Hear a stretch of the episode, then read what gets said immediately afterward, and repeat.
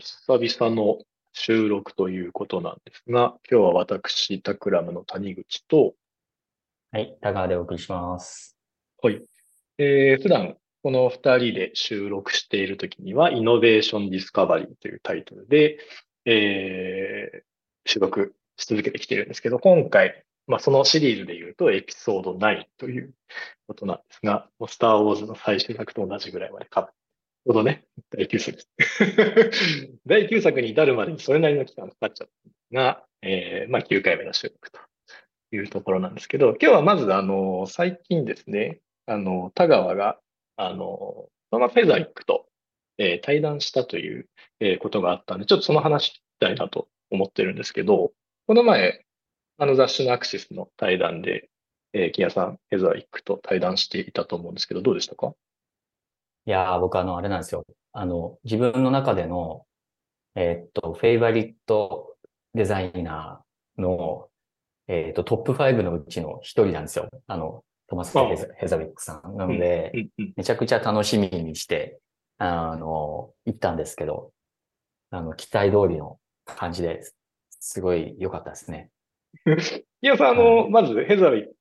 クさんの、その、なんだろう、んどういうところが、なんだろう、ファンというか、好きなんですか？うん。えっとね、あの、なんていうのかな。えっと、一番最初に、あの、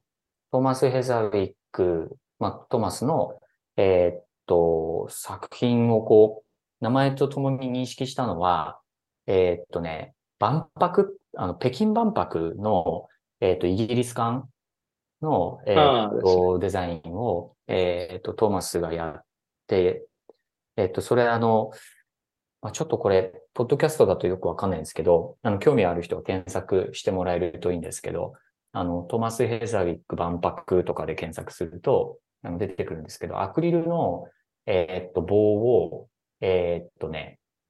建物の中と外外に貫通させて、すごい長いアクリルの棒なんですけど、その、えーっと、アクリルの棒の、えっと、先っぽに、イギリスに由来する、あの、植物の種を、うんものすごい数、その、一本一本のロッドの中にこう埋め込んで、で、それが外に向かってこう、突き出てるんですよ。で、なんかあの、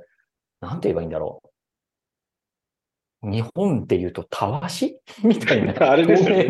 たわしなたわしなのか、ウニなのか、なんかちょっと四角い、なんかそう、トゲトゲがたくさん飛び出してる。飛びそうそうみたいなねそううん。ですです。で、そんな、えーっと、感じの、なんかルックスの、あの、パビリオンがあって、えっと、まあ、それがなんかこう圧倒的にこう他と違ってて、まあ、ユニークなんですよね。うん。で、あの、その、えっと、あの、なんだ、透明の、その、たわしみたいなやつが遠くから見ると、あの、イギリスの国うんうんにちょっと見えるっていうような、あ感じに確かにね。なっていて、あそういう意図だったんだ。確かにね、あの、ブリティッシュうんクロス、あの、国旗のあの、クロスみたいなね、あの形になってます。そうそうそう。なんですよ。んで、すごいなって思ったんだよね。そのコンセプトから、そのなんだろう。引いてみたときにその視覚効果で、あの、形じゃないところでそのユニオンジャックが見えてるっていうところと、その一本一本がその、あの、外交を建物の中に取り込むその、まあ、アクリルのロッドの動向の仕組みになってるっていう自然光で中を明るくするっていうアイデアと、で、その、えっ、と、建物の中、人間がこう直接こう目視できるところは、まあ、すっごい綺麗なアクリルのロッドの先に、まあ、一個一個こう、まあ、それこそ種がね、いろんな植物の種がこう、アクリルの中に封入されてるっていう、あの、それでこう、インテリアの風景が、全部壁面がそれで覆い尽くされてるんだけどうん、まあ、その、まあ、メッセージ性も含めて、うん、なんか、完璧かもって思ったんだよね、その時に。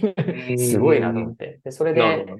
これ誰なんだろうって思って調べたら、まあ、イギリスの、まあ、プロダクトデザイナー兼建築家っていう感じで、うんまあ、トマス・ヘザウィックで、まあ、僕とかね、あの、グッチの、えっ、と、RCA の先輩だったりもしてて、まあ、すごい興味が湧いて、うん、で、まあ、そこからこういろいろ見て行く中で、まあ、例えば、その、えっ、と、ロンドンバスの、あの、赤い、こう、ダブルデッカーのね、新しい、そうですね。そうですね。世代の、僕が、僕がちょうどロンドンにいるときに、あのバスになんか切り替わっていった記憶がありますね。うん、そうだよね。なので、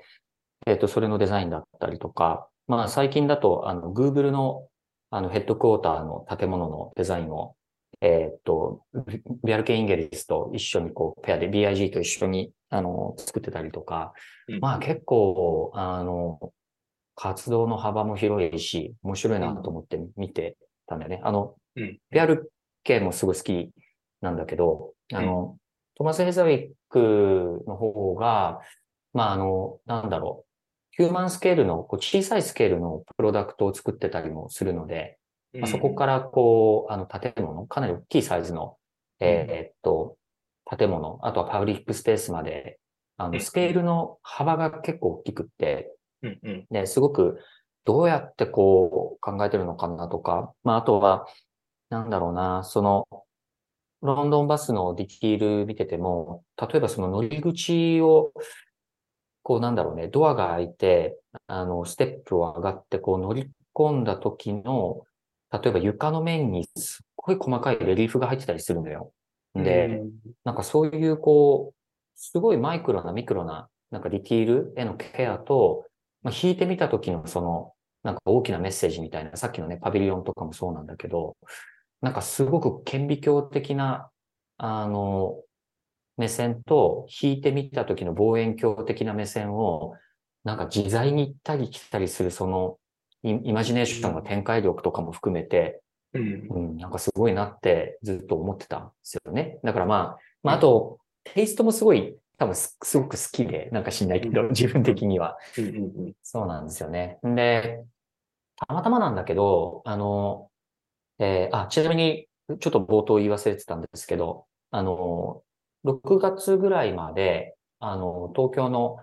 えっと、六本木ヒルズの、えっと、上の森美術館でトマス・ヘザウィックの、あの、なんだろうな、えっと、展覧会をやってて、まあ、結構、あの、プロトタイプとか模型とか、あの、スケッチとか、いろんなものが展示されているので、まあ、興味ある人はぜひ、あの、森美術館に行っていただけるといいかなと思うんですけどうん、あの、コロナがね、ちょうど始まる直前ぐらいに、僕、あの、イギリス、あロンドンで、あの、とあるトークイベントにこう招待されて、あの、ちょっと喋る機会があったんですよ。で、そこで、えっと、ぼ呼ばれてたのは僕と、あの、今はね、あの、すごい仲良しの、あの、えーデンマークの、あの、デザイン、ブランドデザインファームの、えっと、コントラプンクトの、うんあの、リーダーのボー・リネンマンさんと、あの、僕との対談っていうので、あの、なんかロンドンでトークイベントやったんだけど、えっと、その時に、あの、トマスがね、なぜか聞きに来てくれてたんですよね。で、な、なんで聞きに来てくれてたのかは謎なんだけど、あの、そこにいて、なんか、壇上で喋ってて、あそこの下で、なんか聞いてる人ってあれってトマスだよなとかってずっと喋ってる時から思ってて、ですごい当時からファンだったからうん、なんかそのトークイベントが終わった後に、あの、段から降りて、あの、オーディエンスの、あの、皆さんの方に入っていって、なんかすごい、これちょっといきなり失礼なんですけど、トマス・ヘヘザウィックさんですかって言ったら、そうだよ、みたいな感じで、まあ今日の話面白かったよ、みたいな話で言ってくれて、なんかそこからちょっと面識もあったりして、あの、そうなんですよ。で、まあちょっとそういう個人的な、なんかね、こう出会いもあったりして、ずっと、あの、ウォッチしてるんだけど、まあ今回、あの、展覧会を見て、まあ改めて、すごくこう、まあ自分自身でも刺激を、刺激っていうか、まあ勉強になったところもあって、で、マークシスの対談で1時間ぐらいかな、あの、トマスと結構、あの、彼の、まあ、ものづくりとかデザインのアプローチとか、フィロソフィーとかを聞いて、うん。なるほどなって思ったところが結構あったんですよね。で、まあ、うんあの、その対談の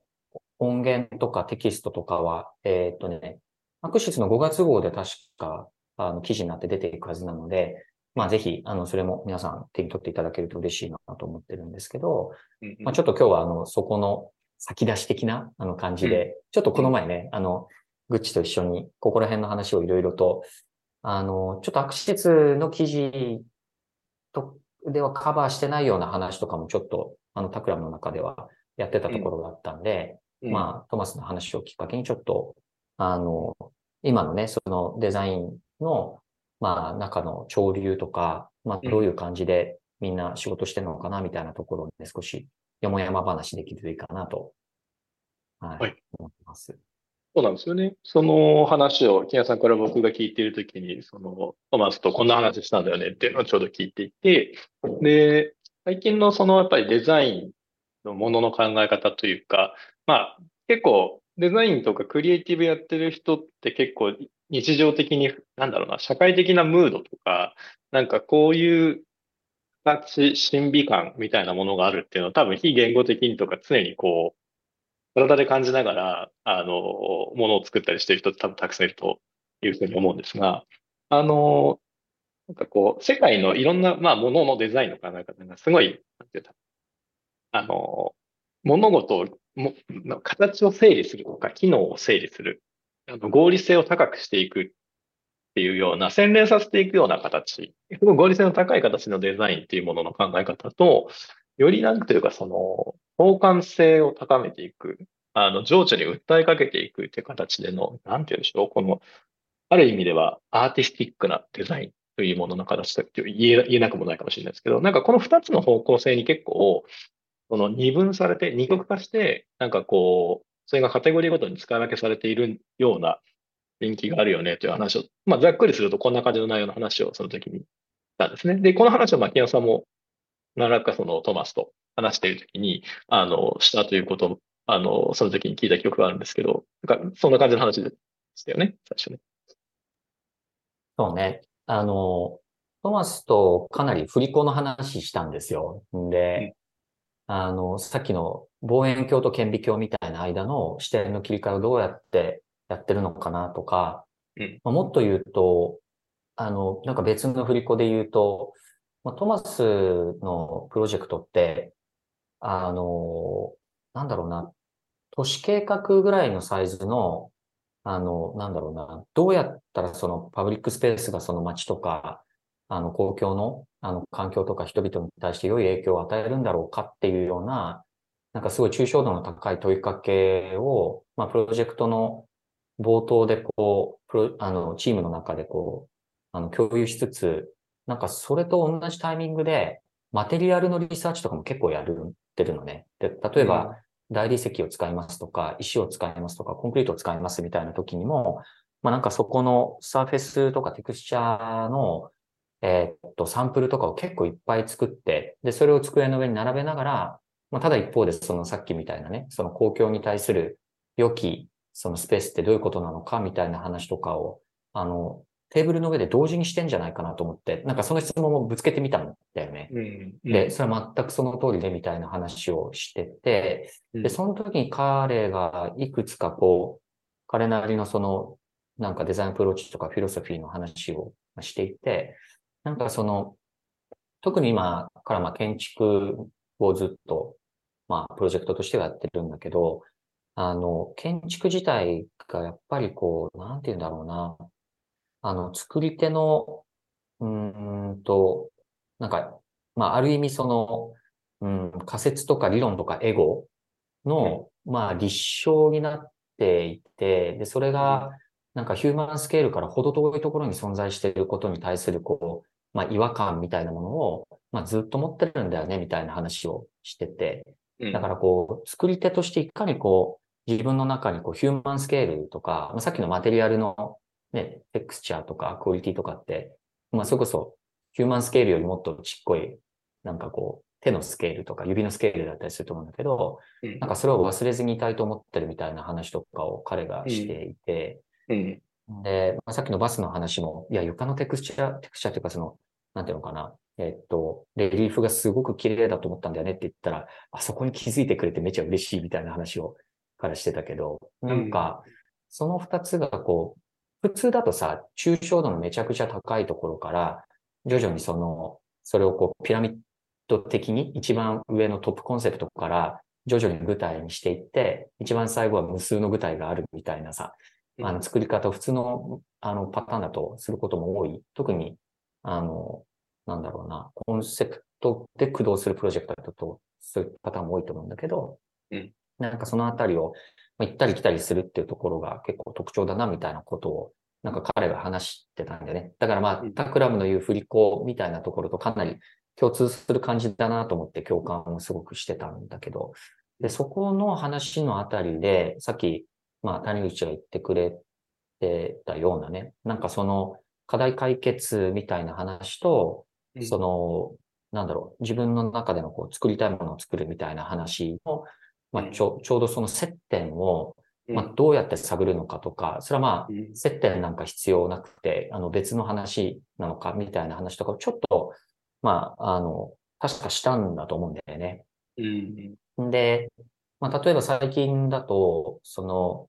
ね、タクラムの中でもファンが多いけど、ティーンあのティーンエイジエンジニアリングとかの作ってるものに僕らはワクワクするわけじゃないですか。うん、で、ああいう、あれってね、特に課題解決でもないけど、やっぱファンすごく多くて、うん、で、まあ一方で、あの、なんだろう、課題解決型のアプローチっていうのも、まあいろんなところで発生してるところもあってで、まあそれが、まあ両方同じね、デザインという言葉で、まあ語られているけど、まあそのレンジの中に、まあいろんなモチベーションとかいろんなタイプのアプローチがあって、うん。なんか、良し悪しじゃなくてね、多分それをどういうふうに自分の中で、こう、自分が今何をしているのかっていうことを、まあ、客観視しながら、今は、ね、この引き出しを開けるフェーズだなみたいなこととか、多分コントロールする必要は、プロとしてはあるような気がするんだけど。あの、うん、その引き出しみたいなキーワードを僕もちょっと考えて、なんか、自分の中の作家性の中、情緒の引き出しみたいなものがあって、なんかその対象物とかカテゴリーによって多分自分の中の情緒今回1割程度とか。なんか一般的に、例えばプロダクトデザインとかで、おそらくほとんどのケースで、あの、その情緒性をかなり、わかんないんですけど、これ関連的なんでちょっと表現が難しいけど、かなり抑えてコントロールするようなケースが多分多いんじゃないかなって僕は個人的には思っていて、プロダクトデザイナーの人なんか特に、あの、ハードウェアなんですね。あの、かなり、まあ、その日常生活で特に使われる生活品のデザインの世界なんかで言うと、その情緒性の引き出しってかなりこう、本当にまぶす程度にしか引き出さない上で、どういうふうにこう、整理された美しさの中に、あの、表情を作っていくかとか、なんかそういう考え方は結構支配的に存在してきたように思ったりしますし、あの、この、なんて言うんでしょうね。だから、課題解決的なデザインの考え方と、情緒のデザインみたいなものの対比で言うと、この話ちょうどしてるときに あの、 Takram の UI デザイナーのカナさんが、えっ、ー、と、ちょうどエモーショナル UI デザインっていうあのテーマの紹介をしてくれていて、あの、彼女は最近その UI デザインを考える際にも、そのエモーションをすごく大切にしているということを、まあ、ノートの記事なんかにも書いていたりとかするし、あの、なんて言うんだろう、そういうところに興味があるって話をちょうどしてくれていたんだけども、あの、それってすごい、これはそうなるよなって僕も結構思うところがあって、特にその UI デザインっていう世界がすごくこう、課題解決が、やはりさらにすごい支配的な、あの、情報の整理学の、え、具現化っていうところを非常にこう大きな任務として、あの、背負ってきた、あの、職能というか、あの、領域だと思うので、まあその世界の中で、まあそれがずっとやっぱ10年以上とか15年とか、結構やっぱ支配的なムードがある産業の潮流の中で、ある種のカウンターとしても、あと、それ UI 以外の世界のムードの反映っていう意味でも、そこでこう、なんだろう、こう、情緒性とか共感性に訴えかけるような UI デザインの考え方っていうのも、なんかどうなんだろうなっていうふうに考えるのは結構すごい自然な流れというか、やっぱ今の時代ってこういうの求められるよな、なんていうのをすごく思いながら話を聞いていたところがあってですね。まあいろんな世界で、さっきのトマスの、まあ、建築の世界における情緒性の話もそうだし、うん、なんかいろんな領域でなんかこの行ったり来たりっていうんですかね。情緒と課題、情緒と課題解決が対極にあるのかどうかっていう、この対比軸自体もなんかどう整理するといいんだろうっていうのは少しこう考えるところはあるんですけど。うん、そうだね。うん、まあ、あの、かなさんのエモーショナル UI デザインって結構 UI 関連だけじゃなくて、まあ、まさにね、プロダクトとかそれ以外にも絡んでくるし、さっきのトマスがマテリアルのそのサーフェスとか、まあ、そのカラーとかね、みたいなものを見ながら、一方でめっちゃ抽象的な話を喋るみたいなのとかも、多分、そのエモーショナル UI デザインで考えられているところと、あの、結構通じるところがあるんだろうなと思っていて、で、あの、かなさんのノートの記事とか読むと、まあ、あの、なんだろうな、作り手は、そのなんだろう、えっ、ー、と、構造とかコンセプトから考えてね、表層を一番最後にあの考えるけど、あの、使い手はどっちかというと表層の側から入っていく。あの、感じ方のギャップがあって、それが、ものづくりの最終フェーズですり合わないことが、まあ、あるみたいなね、話とかを書いてあったりするんだけど、あの、まさにそういうことって起こりがちだよなと思って、あの、UI デザインの中でもさ、なんかその UI を5つの階層に分けて、まあ、表層から下のね、骨格的なところまで、あの、レベルで分けて、それぞれに、こう、ステップバイステップでこう、設計したりデザインしていくみたいな、あの、やり方もね、スタンダードとしてはあるわけなんだけれども、まあ、一旦そういうことがこう、きちっとできるようになった、さらにその先に、なんかよりこう、高いレベルのすり合わせとか、あの、ケアが効いた状態のものを作るってことは何なのかっていうところのあたりって、あの、今みたいなね、振り子的ななんか抽象と具体をこう、行ったり来たりとか、いっぺんに考えるとかっていうところに、あの、あるかもしれないね。まあ、多分、あの、こういうアプローチじゃなくても全然できるとは思うんだけど、まあ、あの、なんだろうな。タクラムはよくそういうことをね、あの、重要視したようなアプローチを取るし、まあ、トーマスと話しても、トーマスもそうやってるよ、みたいな話だったから、ちょっと、なんかそこら辺もう少しこうね、言語化したりできるといいかなと思うし、やっぱ作ると、考えるが、まあ、分離することによる、まあ、なんていうのかな。すごくプロセス上スッキリしたシンプルな感じと、まあ、それによって失う、こう、なんかね、あの、間合いみたいな話と、なんかいろいろあるよなとね、思ったりもしますよね。なんか、取り留めもない話にもなっちゃうんですけど、例えば、なんかブランディングみたいな側面でもおそらく、その小さなブランドと大きなブランドで多分全然考え方がもう今は違う時代で、小さなブランドは多分、なんて言うんでしょうね。とにかく、まあ、ニッチさニッチな世界でもとにかく深く掘り切られて、あの、ディテールまで、その、なんだろう、その領域の知識とかが反映されているような、すごく強いガレージブランドみたいなものがたくさん出てきている時代だとも思うんですよね。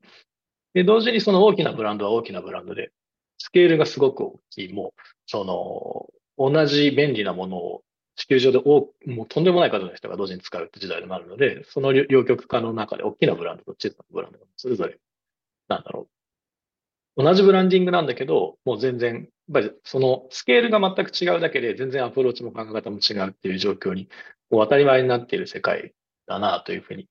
思っていて、で、僕らは結構こう、普段仕事の中では比較的、例えば、スケールなら比較的大きなブランドに近いような世界観なんか使う機会も多いから、その中で、なんかこう、さっきの、なんでしょうね、その、手元の小さな話だったりとか、あの、ある種自分の中にある、自分の中のシードがあるような共感軸みたいなものを、なんかどのぐらい発露させて、こうデザインすべきなのかな、みたいなのは、なんかこう常にアップデートが必要だなっていうふうに、こう、最近こう思う次第なんですね。うん、そうだよね。うん、あの、かなさんのね、 note、ちょっとそのまま読むと、あの、使い勝手、書いてあるの、まあ、使い勝手とトーンを分けずに一体のものとして作ることができたときに、まあ、唯一無二のそのプロダクトらしさが生まれるように思いますと。で、使っていて楽しい、嬉しい、気持ちよい、などのポジティブな感情は、使い勝手とトーンが絶妙に合わさった時に生まれます。で、まあ結構、あの、その通りだよなって思うところがあって、で、多分使い勝手を、まあ、仮に課題解決的なものとして捉えたときに、トーンっていうのはやっぱり、なんだろうね、ニュアンスとか、まあ、ある意味、ね、こう、いろんなその選択肢が多いじゃないですか。例えば色にしてもね、テクスチャーにしても、いろんなそのものの中から、ある意味その機能的制約と関係なく選べたりもするので、まあ、ここにやっぱりデザイナーのキャラクターっていうのは出るし、で、まあ、その人の好みみたいなものもね、ちょっと出てくるとこあるけど、まあ、どれぐらいそいつを、あの、自分の中でこう、使いに行くのかとか、なんか自分と全然違う、その、なんかね、引き出しを開けに行くのかとかみたいなところは、まあ、チームワークの中でね、あの、あの、いろんなその絵の具があるときに、じゃあ、どの絵の具で行くのかみたいなところっていうのは、うん。まあ結構、プロジェクトの中のね、あの、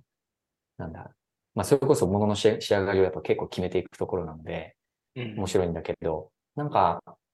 一つ思うのはさっきの、えーっと、なんだろうな、まあその、まあね、合理的なその、まあデザインの中で個性がみたいな話で言ったときに、まあなんかその、結局何をやってるのかなっていうレベルで紐解いていくと、その、多くの人がやってるとか困ってる課題を、まあ捕まえてきて、そいつをその解決するっていう風な形で、あの、まあ一般普遍に至るっていうアプローチと、もう一つ、これ、あの小説とか音楽とかもそうだと思うんだけど、その人がこう信じてる世界観をこう、ものすごい深度で、深度と精度とクオリティで掘り切ったときに、まあ、そこを貫通したトンネルの先に、あの、なんだろう、えっと、一人の個の先に、あの、多くの人を共感させる一般普遍が広がってるってパターンと、なんか二つある気がするんだよね。で、どっちにしても、まあ、あの、自分だけのものじゃなくて、多くの人に使ってもらいたいとかね、まあ気に入ってもらいたいっていうことで作っていく中で、うん。まあその、こう掘り、深く掘り切っていった先にこう、パーンとこう、広い世界っていうか世界がそこにあったってパターンと、そもそも開けてる世界の中から、あの、なんだ、一般普遍を、まあ客観でその捕まえに行くっていうのって、多分、アプローチの違いで、至ろうとしてる場所はなんか一緒な感じもするんだよね。そうですね。ですね。で、これが、これまあ例えば RCA とかで学生とかと接していっても、タクラムの中でも思うんだけど、やっぱりこう、客観駆動タイプの人と主観駆動タイプの人って、まあうん三つ子の魂的なところは、やっぱり一定程度あるうんよなとも思うし、ただ、トレーニングによっては、その二つって必ずしもあの0100ではなくて、その間を、まあ、ある意味絶妙にチューニングする、して、まあ、あの、バランスを取った、その、ハイブリッド状態を作ることも多分可能で、うん。みたいなあたりは、あの、多分よくあるデザイン思考 VS、あの、いわゆる、あの、アーティスティックなデザインみたいな論争はあるけど、うん、なんか、ああいうその論争って、多分、かなり前時代的なところがあって、まあ、それはそうだとしたときに、なんかどうやってそれを踏み越えたものを作るんだろうかとか、うなんか、機能とか、その情緒とかってファンクショナルバリューとかエモーショナルバリューとかっていうのを対立軸で捉えている地平からどうやってもう別次元に飛べるのかとかってあたりが、まあ当然その、なんかね、俺たちがこう、あの、現代的にこう扱ってるその、うんなんかじょ、ものだと思うんだよね。だから、そうですね。うんそう、トマスとかが、なんか彼のそのスタジオとかチームの中で、なんか石の切り出した、すごいゴツゴツしたやつを、こう、なんか、ウォータージェットでスパーッと切った、なんかつるっとした、その、つるっとゴツゴツみたいなもののコントラストのある、かなりパワフルなマテリアルが机の上に置かれている一方で、なん、か、あの、なんだろう、でっかい地図がね、こう置いてあって、なんか都市計画的な話がこうあ置いてあるみたいな、そういう、この、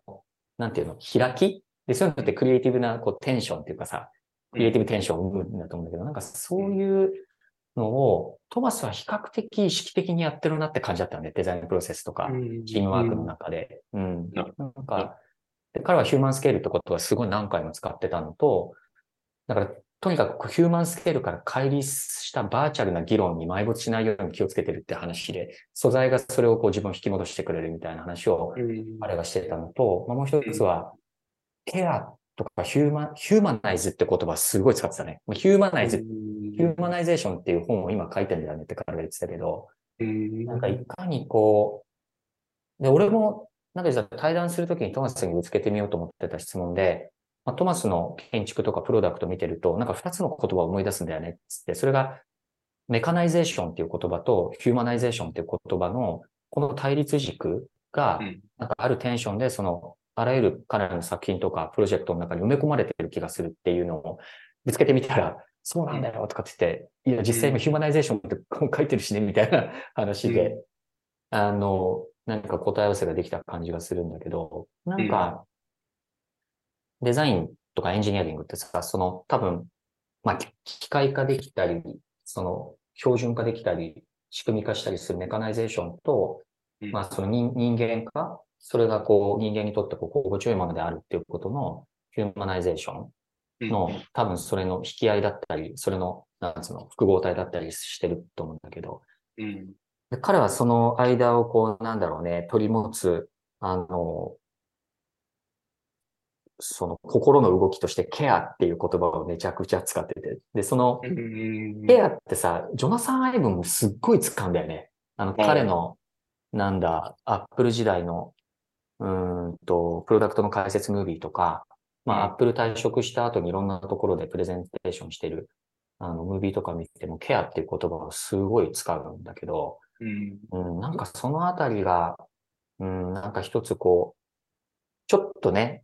ケアとか言うとさ、まあ、ラブとかピースみたいな感じで、これいくと思考停止、思考停止に近いワードではあるんだけど、うんうん、まあなんかわかる気するな、みたいなところもあったりして、まあ結構面白いけどね。うん、なんかあのー、さっき金谷さんがその、かなさんのノートの記事と振り返ってる時に言ってたキーワードで、あのー、構造と、まあ構造の設計と、その、いわゆる、なんて言うんでしょうね。まあ、最後に情緒を乗せるっていうそのプロセスの分離が良くないのだ。良くないというか、それが起こるといいものにならないのだという話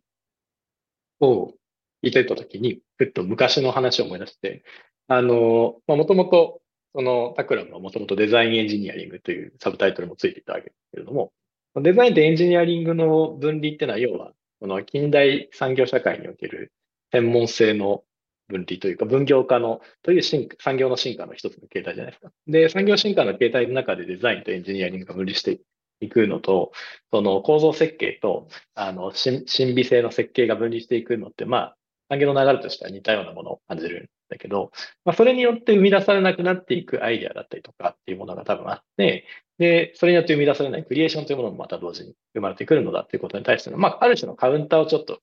やるんだっていうのが、まあ、このタクラムで言ったデザインエンジニアのあの職能の、